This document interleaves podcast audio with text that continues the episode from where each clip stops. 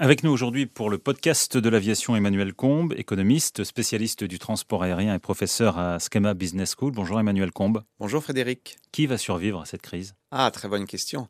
Euh, cette crise, en fait, elle est intéressante parce que, bien qu'elle soit, euh, je dirais, complètement exogène, hein, c'est une crise sanitaire au départ, elle ne fait que révéler des euh, faiblesses structurelles de certains acteurs par rapport à d'autres. Et pour répondre à votre question, il me semble que ceux qui vont à l'évidence survivre, ce sont comme toujours les plus efficaces, euh, c'est-à-dire les ultra low cost. J'ai nommé en Europe euh, Ryanair euh, et Wizz Air. Pourquoi vont-ils survivre? Parce qu'ils sont très peu endettés. Ils ont une structure de coûts extrêmement flexible.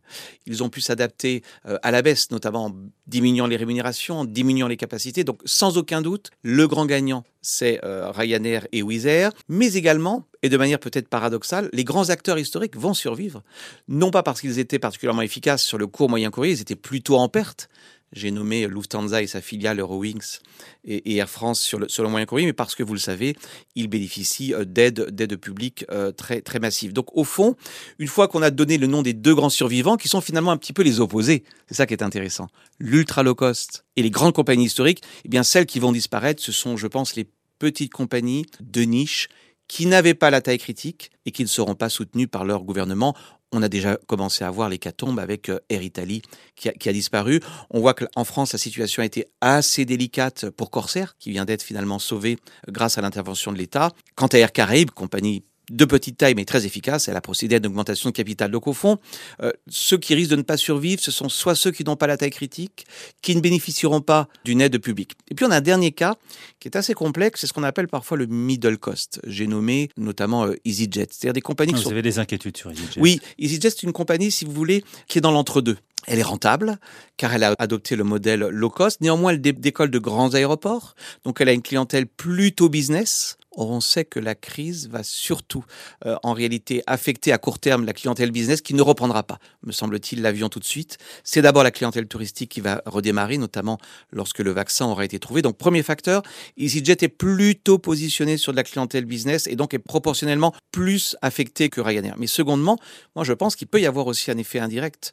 dans la mesure où EasyJet est le concurrent d'Air France. EasyJet est le concurrent euh, de Lufthansa, deux entreprises historiques qui ont été soutenues par leur gouvernement. Et donc on peut avoir finalement une victime collatérale de ces subventions publiques, c'est le fait que ces middle costs ne sont pas suffisamment efficaces pour surmonter la crise et en même temps ne bénéficient pas directement de l'aide des gouvernements. Je crois qu'EasyJet a, a bénéficié d'un prêt de la Banque d'Angleterre, mais ça reste extrêmement, extrêmement raisonnable. On ne peut pas exclure, l'avenir nous le dira, qu'EasyJet doivent procéder tout simplement à une augmentation de, capital. N'oublions pas, Frédéric, que l'enjeu de cette crise absolument inédite, c'est que c'est une crise qui va durer. On sait que la reprise sera progressive. L'IATA nous parle de 2023-2024. Quand vous avez une crise qui est longue, ce qui est quelque chose de très différent, vous voyez, d'un choc style attentat ou bien épidémie qui dure quelques, quelques mois.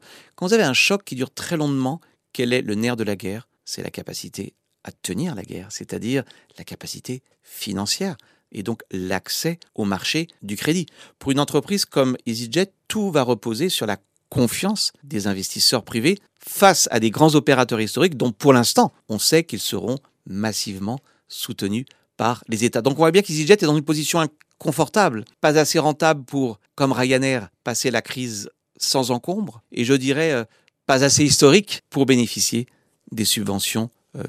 Mais en même temps extrêmement efficace post-crise et extrêmement réactive. On est d'accord que si, et je pense que EasyJet survivra, je ne parle pas de disparition d'EasyJet, je, je, pense par contre qu'une augmentation de, de, capital est tout à fait euh, possible. Bien entendu, le modèle EasyJet est extrêmement euh, efficace et il a, je trouve, cette vertu, on parle souvent de middle cost, de prendre finalement le meilleur du low cost, l'efficacité, vous l'avez dit Frédéric, mais également le meilleur des compagnies historiques. Et ce qu'il y a de meilleur dans les compagnies historiques, c'est justement le fait de décoller deux grands aéroports, donc de faciliter quand même la vie du, du passager et d'avoir cette capacité à adresser le client de manière très fine, et notamment la clientèle euh, business. Hein. Au fond, on le sait, ce modèle middle cost est sans doute celui le plus acceptable à la fois pour le client, mais également sur le plan social. Tout l'enjeu est de savoir est-ce que ce modèle middle cost va véritablement survivre à la crise. En tout cas, la question est posée. N'oublions pas, Frédéric, aussi un autre point, c'est que la crise, c'est non seulement peut-être, sans doute, la faillite, la disparition de petits acteurs, mais ça peut être aussi l'entrée de nouveaux acteurs. la nature horreur du vide. Oui, je n'ai aucune information particulière, Frédéric, mais on ne peut pas exclure. Tenez-vous bien dans un contexte où les avions neufs, les avions d'occasion, sont à un prix euh, cassé, où malheureusement de nombreux pilotes se retrouvent euh, au chômage, où l'accès au marché du crédit à des taux d'intérêt relativement bas est possible. On ne peut pas exclure qu'un entrepreneur, un spécialiste du transport aérien, se lance avec un nouveau business model un petit peu à la EasyJet, un modèle middle cost, dans ce marché qui est complètement sinistré. Donc, vous voyez, c'est un petit peu le paradoxe pour un économiste. La crise, c'est à la fois la révélation des faiblesses structurelles, mais c'est aussi, euh, c'est peut-être très difficile à entendre, hein, paradoxalement, un moment peut-être d'opportunité pour de nouveaux acteurs de rentrer sur ce marché. Je ne serais pas complètement surpris, en tout cas, si des opérateurs complètement nouveaux viennent, ou alors des opérateurs d'autres secteurs. Soyons fous, euh, Frédéric. Amazon a déjà une compagnie euh, aérienne pour son propre compte, euh, Amazon Prime. N'oublions jamais que le transport aérien, c'est un business dans lequel il n'y a pas véritablement de barrière à l'entrée. Vous avez, Emmanuel, déjà envisagé un scénario de reprise? Oui, dans une, une, étude pour la, la Fondapol écrite avec mon, mon collègue Didier Brechemier, notre hypothèse principale, c'est qu'il y aura un très grand gagnant euh, de la crise, c'est Ryanair et Wizz. Nous pensons que les ultra low cost, d'abord, vont survivre aisément à la crise, mais qu'ils vont passer à l'offensive. Non seulement ils vont mener une guerre des prix lorsque le marché repartira, elles ont les moyens non seulement de tenir, mais ensuite de lancer une guerre des prix. Lancer une guerre, ça veut dire, imaginons Ryanair à Orly? C'était mon second point. Je pense qu'en effet, euh, c'est quelque chose qui, passe, qui paraît aujourd'hui de la science-fiction.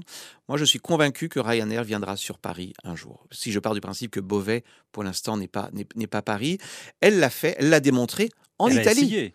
Elle a essayé, et puis surtout, elle l'a démontré en Italie. On oublie que la deuxième ou troisième compagnie sur le sol italien, c'est Ryanair. Et Ryanair ne décolle pas d'un champ, elle décolle de Rome Fiumicino, qui est l'aéroport de la capitale euh, italienne.